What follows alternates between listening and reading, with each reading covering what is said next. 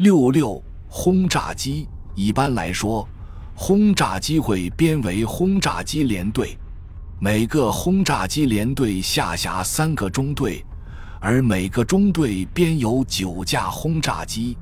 轰炸机部队通常由高级指挥部门掌握，不过根据相关情况，这种控制权可交给集团军或集团军群。轰炸机部队指挥官应时刻保持与他的部队所属指挥部的直接通信联系。在命令范围内，轰炸机部队指挥官可保留执行任务的酌情处置权。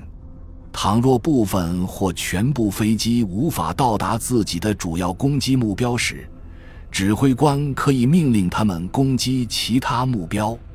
轰炸机连队通常会遂行昼间轰炸，夜间轰炸一般是由单机或依次投入的小股机群所实施的，每个机群攻击的间隔时间较短。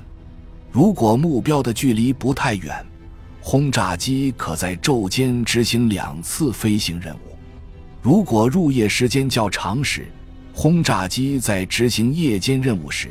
也可以执行两次飞行任务。轰炸机支援地面部队的任务，必须在攻击范围和攻击方向这两方面同地面部队进行协调。轰炸能造成较大的破坏，更重要的是会对敌方的士气产生影响。一般来说，轰炸主要针对的是己方炮兵射程外的目标。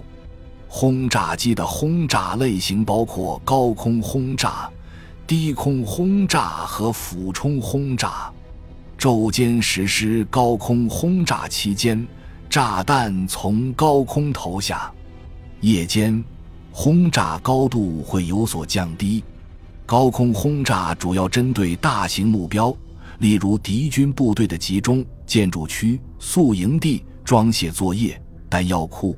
后方设施、大股行军纵队、铁路和汽车运输。低空轰炸期间，轰炸机应从尽可能低的高度投掷炸弹，通常会先实施低空逼近，以确保出敌不意。低空逼近提高了投弹命中率，并能避开敌人的大部分防空武器。在很多情况下。低空轰炸针对的目标通常与战斗机对地攻击的目标类似。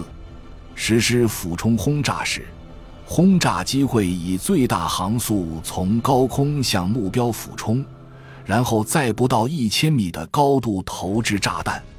这种攻击主要针对的是较小的目标，例如桥梁、水闸或类似设施。感谢您的收听。